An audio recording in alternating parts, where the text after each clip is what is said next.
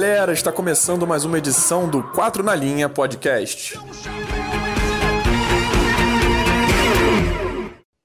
Olá, queridos ouvintes, eu sou o Vitor Afonso e estamos iniciando mais uma edição do 4 na Linha Podcast. Estou mais uma vez na companhia dos meus parceiros Fernando Fernandes, Gabriel Camargo e Igor Macena. Fernando, qual é o seu destaque esportivo da semana? Fala, Vitor. Fala, meus amigos. Muito bom estar aqui mais uma semana com vocês. E bom, na semana passada meu destaque aqui foi o quanto o Kepa, né, o goleiro do Chelsea, não fazia valer a quantidade de dinheiro gasta por ele e nem estava à altura do clube dos últimos goleiros que por lá estiveram, né? E parece que o Chelsea me ouviu aqui e foi atrás de um goleiro novo. E o escolhido foi o senegalês Edouard Mendy, é, goleiro de 28 anos, se destacou no último campeonato francês, jogando pelo Rennes, participando da campanha que classificou o time para jogar Champions pela primeira vez na história.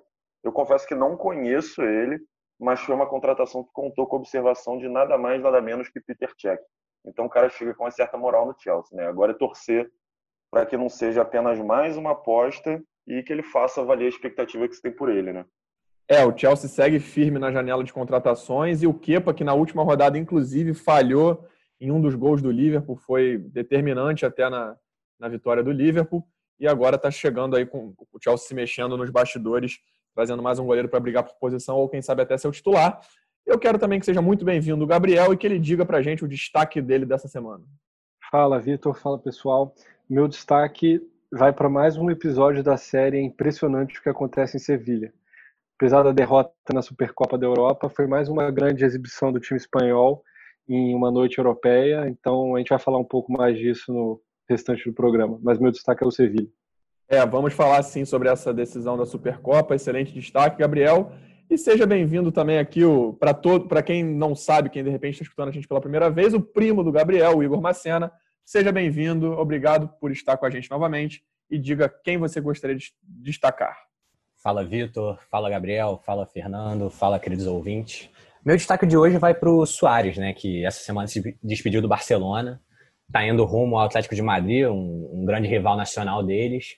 Mas essa despedida, ela foi muito assim, ao mesmo tempo que melancólica, foi uma uma coisa muito emocionante, assim, é, teve a despedida, ele falando do lado do presidente, falando sobre toda a história dele, que chegou em 2014, né, depois da Copa, e ganhou muitos títulos lá, ganhou 13 títulos, ele fez 198 gols no, na sua passagem no Barcelona, é o terceiro maior artilheiro da história do Barcelona, então acho que é uma passagem muito marcante, é um fim de um ciclo muito grande. E só lembrar também que, assim, começa a se desmanchar completo. Começa não, assim, continua se desmanchando os maiores trios que a gente viu jogar, que era o MSN, né? O Neymar já foi embora tem um tempo, agora o Soares indo embora também, o que tudo indica, no final dessa temporada o Messi vai embora também. Então, é o fim de um, de um ciclo. É, excelente destaque. Eu, eu, eu tô curioso, inclusive, para ver nessa equipe do Atlético de Madrid ali o Simeone, o Diego Costa e o Soares juntos, né? Eu acho que vai ser interessante ver esse trio aí no Atlético de Madrid, seja para o bem ou para o mal, vamos ver o que, que vai acontecer. E o meu destaque esportivo dessa semana é novamente o Neymar, né? Que na semana passada eu destaquei a ida dele, a, a saída da Nike, a ida para Puma, e nessa semana eu destaco aí já não tão positivamente que o Neymar ele ficou fora. Né? A, a gente vai falar um pouco mais disso mais para frente no programa, mas saiu a lista dos três é, melhores jogadores da UEFA né, dessa temporada, os três que estão brigando pelo prêmio de melhor da, da Europa nessa temporada. E o Neymar não ficou entre os três. O, trio é Lewandowski, De Bruyne e o, e o Neuer. É, então o Neymar acabou ficando de fora dessa lista. Então talvez já seja o Neymar. A gente até cogitou o Neymar brigando pelo posto número um do mundo, o prêmio da FIFA. Talvez isso seja um sinal que ele não esteja tão forte assim nessa disputa não sabemos, vamos ver. Então, meu destaque é o Neymar ter ficado fora desse top 3. Esses foram os destaques de hoje, então vem com a gente para mais uma edição do 4 na Linha. Na edição de hoje do 4 na Linha podcast, nós traremos muita coisa legal do futebol europeu. E para começar, vamos falar sobre a decisão da Supercopa da Europa, que aconteceu nesta quinta-feira. O Bayern de Munique saiu perdendo, precisou jogar a prorrogação mas venceu o Sevilha por 2 a 1 e conquistou sua quarta taça em 2020. Então eu começo perguntando a Macena. Macena, segue tudo normal em Munique? É, uma vitória esperada né, do, do Bayern, mas não foi tão fácil não. Assim, a gente foi, foi uma vitória que foi só na prorrogação e o Sevilha foi muito valente, foi um time que nesse tipo de jogo ele sempre complica. Tanto que é um dos maiores campeões da Liga Europa e tipo, sabe jogar um mata-mata, sabe jogar jogos decisivos e mais uma vez complicou para um time que no papel teoricamente é muito mais forte. E assim teve grandes atuações do do Sevilha, como eu queria destacar o Diego Carlos que fez um, mais uma vez uma grande partida, o zagueiro do Sevilha brasileiro. E eu acho que que merecia uma chance na seleção, né, já que a gente está com uma safra de zagueiros assim, boa, mas, por exemplo, Marquinhos, que é um zagueiro titular, hoje em dia joga como volante no PSG. Então acho que é um jogador pra gente ficar de olho. E acho que assim, como um jogo, o Bayern fez, jogou como o Bayern, assim, com o Gnabry jogando muito, o Lewandowski sendo decisivo, como sempre. Mas eu acho que o Bayern, ele começou a ter um problema que eu até queria abrir uma discussão com vocês, que é a falta que o Thiago Alcântara vai fazer para esse time. Porque agora o Kimmich foi levado para o meio de campo, mas eu acho que ele não vai conseguir manter o nível do Thiago Alcântara. E, na minha opinião, o Thiago Alcântara era um dos maiores jogadores assim desse time e da geração que a gente tem hoje no, jogando futebol europeu, futebol mundial. Então, eu acho que o Thiago Alcântara, a perda do Thiago Alcântara para esse time vai ser uma coisa que, sim, que a gente não, ainda não consegue mensurar se a gente vai continuar vendo aquele Bayern. Apesar, assim, na estreia do alemão, o Bayern fez 8 a 0 no Schalke, então mostra que ainda tem muito poder de fogo. Mas eu acho que o cara de jogos decisivos, assim, um cara que, um jogo como hoje, que estava um pouco difícil no meio de campo e consegue fazer uma bola diferente, alguma coisa assim. Então, eu acho que a perda de Jogo Alcântara, principalmente para uma Champions de, dessa próxima temporada, que vamos ter jogos difíceis, o Bayern vai passar em é, situações difíceis. O Thiago Alcântara era um cara que era para um desafogo para esse time. E a saída dele, eu acho que a gente não vai ver mais aquele Bayern do ano passado que você entrava em campo sabia que ia ganhar porque era um grande time. Eu queria saber a opinião de você, que vocês acham que o Bayern, com essa perda de Thiago Alcântara, vai também ter esse problema muito grande? Olha, Marciano, eu não concordo tanto assim com você, mas eu vou deixar primeiro o Fernando falar, porque o Fernando ele já tinha sinalizado que quando você falou aqui na nossa reunião de pauta antes sobre isso, o Fernando já tinha sinalizado que ia discordar de você. Então vou passar a bola para o Fernando primeiro. É, é assim, eu não, é, não vou discordar tanto assim de você, mas o que eu vi do jogo hoje foi, apesar da. Óbvio que o Thiago faz falta porque é um grande jogador, mas continuou me impressionando como o Bayern chegava no ataque com muita gente. Então, era, pô, todos os ataques do Bayern você via. Tinha o Lewandowski, o Miller, o Gnabry, o Goretzka, o Pavar, o Davis, o Sané. Todo mundo chegando lá. Todo... O Bayern, ele podia ter matado o jogo muito antes. Teve, inclusive, dois gols anulados. É... Então, assim, eu, eu claro, eu acho que o Thiago faz falta, mas eu, eu no jogo de hoje, para mim, isso não ficou muito visível, não. Eu acho que o Goretzka acabou assumindo bastante bem, é, talvez, ao, talvez o que ele teria feito no jogo de hoje, e acho que o Bayern continuou me impressionando, continuou para mim sendo uma máquina de, de atacar. É, já a percepção que eu tenho disso é que eu, com certeza o Thiago faz falta, é um para mim hoje um dos melhores meio-campistas do mundo, então faria falta em qualquer equipe mas eu acho que a solidez do Bayern, o domínio do Bayern, né, até pelo 8 a 0 contra o Schalke, por exemplo, na semana passada já mostrou isso. Então acho que em termos locais o predomínio vai continuar. Hoje foi um jogo, decisão de jogo único contra um time que é, é chato nessas partidas, né? A equipe do Sevilha dá trabalho nessas partidas, o rei da Europa League dá trabalho nesses jogos. Mas assim, é, eu acho que o Bayern, ele apesar de perder o Thiago, sendo sincero, tá dessa forma parece que é o Barcelona perdendo o Messi. Eu acho que não é bem assim. Eu acho que o Bayern tem vários outros talentos individuais para poder suprir essa ausência. E eu acho que o coletivo foi o principal fator do Bayern pós-pandemia, inclusive com, a... com toda essa criação do Bayern nos jogos e que às vezes não resulta em tantos gols, mas a equipe continua dominando. Tanto a final da própria Champions League foi 1 a 0 só. Essas partidas, decisões assim, jogo único, muitas vezes acabam tendo placares é, mais equilibrados, né? Mas eu acredito que o Bayern vai manter o predomínio dele, principalmente em termos nacionais, e também acho que vai brigar bem na Europa. É, eu, eu, concordo com o Vitor, eu também acho que o Thiago vai fazer falta, mas não é, não é tanta coisa assim, acho que é mais o coletivo do Bayern, e depois do coletivo tinham outras peças que se destacavam mais, e tudo bem que o Thiago podia ser o cara que tirava um, um passe ali, descolava e, e destravavam o jogo, mas apesar de, da posição ser diferente, eu acho que o Bayern pode ganhar muito com o Sané agora, que é um cara que eles não tinham assim tão é, criativo no setor ofensivo, pode acabar compensando. E eu acho que o Bayern, o elenco é muito forte ainda para parecer. Se talvez fosse o Lewandowski saindo, a perda fosse muito maior. Enfim. Mas eu acho que o mais legal de destacar é o Sevilla, que mais uma vez fez uma partida é, boa, é, jogou de igual para igual, botou bola na trave, perdeu chance em contra-ataque cara a cara com o Neuer, é, deu bastante trabalho ao Bayern. Tudo bem que é começo de temporada, mas enfim, é, o time está tá se conhecendo. O Rakitic chegou agora, voltou agora, né? É, então, eu, o que me chamou mais atenção mesmo foi o Sevilla, que de novo está fazendo jogo duro para os grandes times. E eu acho que isso reforça a discussão que a gente teve semana passada sobre o campeonato alemão e espanhol. É, tudo bem que é um contexto diferente, é jogo único, campo neutro, é, final. É, o Sevilha está acostumado a esse tipo de jogo, coisa que os times alemães não estão, que eles raramente chegam em, tirando o Bayern, o Borussia teve aquele ano que eles perderam para o Bayern, mas fora isso, os outros times não chegam nas finais das competições europeias.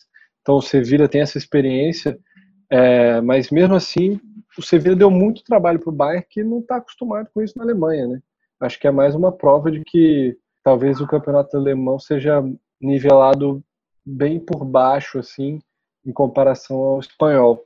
É, excelente você trazer até essa lembrança, Gabriel, do, da nossa última discussão na semana passada, porque a gente até ficou bem dividido aqui, né, entre os quatro integrantes em relação ao campeonato alemão, campeonato espanhol, mas de fato em termos de desempenho nas competições europeias, né, a gente pode dizer que nessa, principalmente nessas últimas duas décadas as equipes espanholas acabam, acho que ao longo de todos toda a era Champions League já era assim, né, mas esses últimos essas duas últimas décadas evidenciaram isso ainda mais com, o número de títulos de Barcelona e Real Madrid, também com equipes como Valência no início do, dos anos 2000 chegando em finais, né, a equipe do Villarreal indo até a semifinal, o Sevilha dominando a Europa League, Atlético de Madrid também ganha a Europa League, então de fato as equipes espanholas elas têm um, um, um desempenho de fato em competições europeias melhor do que as equipes da Alemanha. É, mas eu queria também aproveitar aqui e chamar um. Eu queria saber se uma cena, na verdade, tem alguma tréplica, já que foram três contra ele. Ele levantou uma discussão, ele achou que ia ter um grande debate.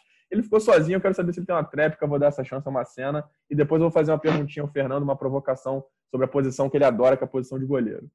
Não, Vitor, eu só acho que tipo, eu concordo com tudo que vocês falaram, assim, acho que o time do Bayern é muito forte, como eu falei, mas eu acho que a perda do Thiago vai ser uma coisa muito grande, assim. Eu acho que os outros times, por exemplo, o Liverpool, que é para onde o Thiago foi, eu acho que ele vai conseguir igualar os jogos muito pelo Thiago.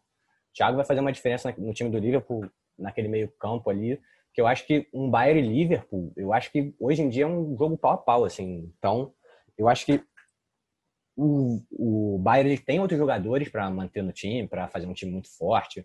Para o meio de campo agora tá Goretzka, Kimmich e Miller. Ainda é um meio de campo muito forte. Mas eu acho que a figura do Thiago é uma figura muito cerebral, muito central. E mesmo com todas as justificativas que vocês falaram, com tudo, eu acho que vai ser uma, uma perda muito grande, sim, e acho que mais para frente a gente vai ver o quanto que esse time vai oscilar por causa disso. Olha, Marcelo, eu te dei a chance da tréplica para você falar, não em relação ao Bayern, mas você falar que vai fazer diferença no Liverpool. Mas que vai fazer diferença no Liverpool, é claro que vai fazer diferença no Liverpool. Não, mas a questão não é o, como ele vai fazer diferença num time ou no outro. A questão é que eu acho que a hegemonia do Bayern não vai ser tão grande por causa dessa mudança. É isso que eu tô querendo falar, o ponto que eu tô querendo chegar. Porque no Liverpool ele vai fazer uma diferença muito grande no Liverpool, porque eu acho que vai se igualar o time do Bayern com o Liverpool. Eu acho que hoje em dia são times iguais, que eu não consigo ver o Bayern sendo tão mais forte quanto ele era como uma figura central como o time Thiago. É isso que eu, é o ponto que eu queria chegar. Pô, mas ele já era, não? Você já não acha que eles já eram parecidos? Tanto é que o, o, o Liverpool eliminou o Bayern na, no ano que eles ganharam a Champions, né? Eu acho então, que eles já eram gente, meio parecidos. A gente conversou muito sobre a hegemonia do Bayern, como eles estavam sozinhos na, na Europa hoje em dia, como a gente não via times que chegavam perto. E eu acho que o Liverpool, eu não, a gente não conversou sobre isso, mas eu e o Vitor, fora da, da gravação, a gente chegou a conversar e ele não achava que, que o time do Liverpool ia estava tão perto. Então, acho que é uma discussão que a gente pode ter sim. Não tava, eu não sei se estava tão claro para todos isso e tal, mas acho que é uma discussão legal. É, eu até você levantou, eu acho que o Liverpool ele tá muito próximo, mas eu, foi o que eu falei em outros programas. Eu acho que o Bayern ele ainda é mais confiável. Ao mesmo tempo que o Liverpool pode, é que eu falei em outras edições, virar um jogo de forma incrível, ele fica, pelo menos a última temporada mostrou um pouco isso para mim, que o Liverpool ele também fica um pouco mais sujeito às vezes a resultados não tão previsíveis. Tudo bem que tinha questão de não ter o Alisson, mas o exemplo da partida contra o Atlético de Madrid, entende? É, é, eu acho hoje mais fácil você ver isso num jogo do Liverpool, tanto para o lado positivo quanto negativo, quanto no Bayern. Eu vejo o Bayern como um time um pouco mais sólido, mas claro que eventualmente num cenário de encontro na Champions é muito igual, até porque seriam dois jogos no máximo, ou então até um jogo único numa decisão. Então eu acho que nivela bastante. Mas eu queria trazer agora para discussão a provocação que eu falei que eu ia fazer, que o Fernando ele sempre gosta de destacar goleiro, e ele já destacou o goleiro do Sevilha aqui, mas dessa vez ele quer destacar novamente de outra forma, né, Fernando? Pois é, é, umas semanas atrás eu elogiei muito o Bono, ou Bono, né, não sei, mas elogiei muito ele por causa da partida que ele fez pela Europa League, mas hoje eu vou ter que criticar porque o gol que ele tomou, que foi o gol do título do Bayern, eu acho que foi falha dele. É... Ele espalmou a bola para o meio da área, né? Coisa que não deve ser feita. Ele podia ter jogado por cima, podia até acho que ter segurado aquela bola, mas ele espalmou para o meio da área e deixou, deu possibilidade para o Javi Martinez matar o jogo. É, e, e, então é isso. Acho que ele falhou feio nesse nesse gol. E queria falar também rapidinho também elogiar o Neuer, né? Que é impressionante quando a fase é boa, quando o time está bem, quando o goleiro é bom, como a sorte colabora, né? No fim do jogo, Sevilha teve um lance é, o atacante Sevilha cara a cara com ele, acabou chutando na ponta do pé dele e a bola foi na trave. Então, assim, pô, se o Bayern já é bom, se o goleiro já é incrível, ainda conta com a sorte, aí vai ser difícil ganhar do Bayern mesmo. É, Fernando, foi excelente você trazer até o nome do Manuel Neuer já para discussão, porque isso vai, porque o nome dele vai estar no nosso próximo assunto, no nosso próximo tópico, que é a, a seleção da Europa, né, a seleção da UEFA, que foi divulgada a lista com os três finalistas para o prêmio de melhor da Europa, e eles são Manuel Neuer, é, Robert Lewandowski, ambos do Bayern de Munique, e também o Kevin De Bruyne do Manchester City. Então foi pela, pela primeira vez em 10 anos que essa seleção não conta nem com Messi e nem com Cristiano Ronaldo no top 3, né? Que, que eles não brigam por esse título, eles não chegam para esse top 3. Então eu queria saber do começar pelo Gabriel, o que ele achou dessa seleção inicial e se ele acha que isso pode ser um indicativo já para o prêmio de melhor do mundo da FIFA dessa temporada. Lembrando que também o brasileiro Neymar, que estava muito cotado para esse prêmio, não ficou nessa lista dos três melhores da Europa. Cara, geralmente eu, eu costumo discordar do, das premiações que as entidades fazem, mas acho que nesse caso não tem muito o que reclamar, não. É, o Messi e o Cristiano Ronaldo estarem fora da lista é, é justo. Acho que essa temporada aí foi a primeira bem abaixo deles em relação aos principais jogadores. É, e esse top 3 é isso mesmo, assim. A gente falou bastante até nos episódios anteriores de, da possibilidade do Neymar ou até do Mbappé figurar nessa lista, é, disputar o prêmio de melhor do mundo. Mas eu acho que o De Bruyne e o Lewandowski e o mas eu acho que o De Bruyne e o Lewandowski principalmente são são os principais favoritos para ganhar e a indicação do Neuer é justa também, é uma posição que a gente acaba esquecendo muitas vezes, menos o Fernando, mas é justo, ele tá, foi importantíssimo para o título do Bayern e já está sendo de novo como foi agora na Supercopa da Europa. Então, aí a gente já conversou bastante sobre o que o Neymar fez, o, como ele jogou pouco na temporada, mas o pouco que ele jogou foi muito significativo o que ele fez. Eu fui um dos defensores que, mesmo sem o título, talvez ele pudesse ser o melhor do mundo, ele jogando jogando muito bem uma final. Mas eu acho que, assim, quem ganhar ali, do, exemplo, dos três que estavam, Lewandowski, o De Bruyne, o Neuer, foram três jogadores importantíssimos para suas equipes. O que o De Bruyne jogou, a gente cansa de elogiar ele aqui. E o Lewandowski, pelos números dele na temporada absurdos que ele fez. Então, eu acho que é justo, não tem muito o que reclamar. Normalmente, que nem o Gabriel falou mesmo, a gente tem muita, a gente discorda de muitas coisas que acontecem nessas eleições. Mas eu acho que agora não tem muito discordar. Assim, por exemplo, ah, no quarto lugar. Foi empatado entre Messi e Neymar, o quarto lugar. E a gente falou assim, ó, o Messi teve uma temporada boa, mas o Barcelona teve uma temporada horrível. E já no caso do Neymar, o Neymar teve uma temporada boa, mas não foram tantos jogos que ele jogou. E o PSG teve uma temporada de final de Champions, que foi, assim, ele nunca tinha chegado tão longe. Então, acho que, assim, tá justa a eleição, não, não vejo muitos problemas. Destacar também o Cristiano Ronaldo em décimo lugar, a gente, muito tempo que não viu uma coisa dessa, mas ele foi para um campeonato que realmente hoje não é um campeonato tão competitivo, não tão visado, foi para um time que só conquistou internamente, não conquistou nada nível europeu. Ele teve bons números, mas os bons números dele não foram tão tão significativos assim a ponto de levar o time a alçar voos maiores. Então, eu acho que está justo, sim. É, eu sempre gosto de. Fica até repetitivo, mas eu sempre gosto de lembrar que a eleição do melhor do mundo da FIFA em si, ela tem aquelas particularidades meio loucas, né? Dos capitães e técnicos de equipes é, bem periféricas do, do, futebol mundial. Então, muitas vezes, a fama de determinados jogadores conta muito para a eleição da FIFA. Já a eleição na UEFA, apesar de também muitas vezes não ser. É, a gente também discordar de algumas coisas, ela tende a ser um pouco mais é, de fato de performance pelo que teve na, nas competições europeias, principalmente na Champions League, né?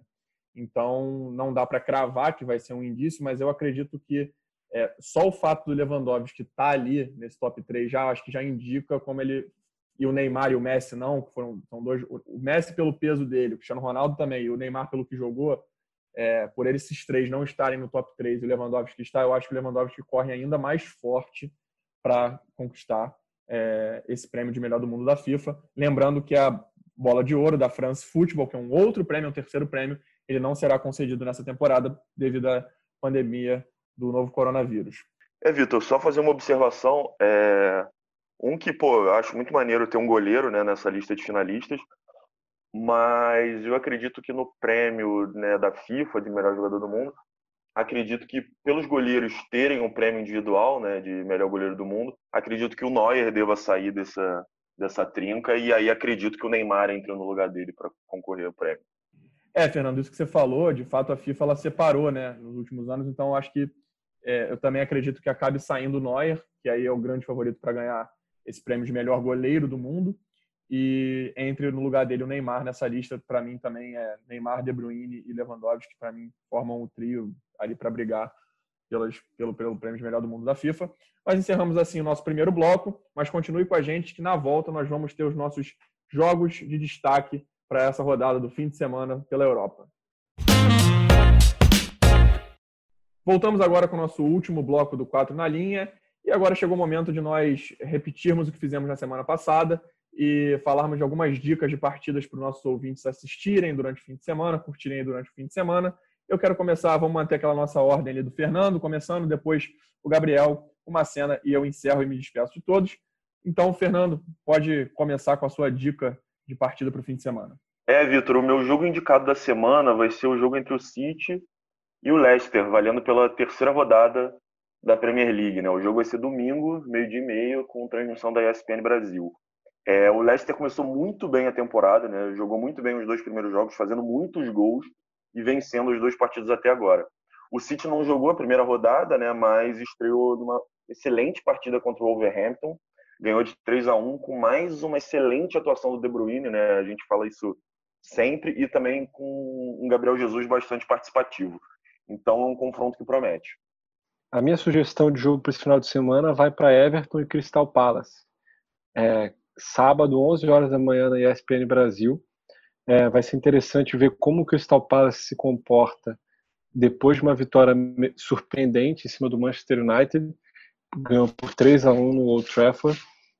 É, mas o mais interessante mesmo desse jogo é ver como o Everton continua nessa sequência embalada de vitórias. Né? Eles começaram a Premier League com duas vitórias, é, com destaque para o Rames Rodrigues, que está muito bem na Inglaterra, e também para o Calvert-Lewin, que é o artilheiro da Premier League já com quatro gols. Então, eu acho que vai ser bem interessante a gente começar a acompanhar mais de perto o Everton do Carlos Ancelotti. Já meu destaque vai para um jogo do Campeonato Espanhol, que é a estreia do Barcelona, né? Vai ser Barça e Vila Real domingo às 4 horas, com transmissão da ESPN Brasil. E a expectativa para ver esse time do Barcelona, esse novo time do Barcelona, que a gente falou bastante semana passada. Hoje, inclusive, a gente falou, falei também sobre a saída do Soares. Então, é um novo Barcelona com Messi, com Coutinho, com Griezmann, com o Pjanic, com o sobrenome comando, com o Ronald Koeman.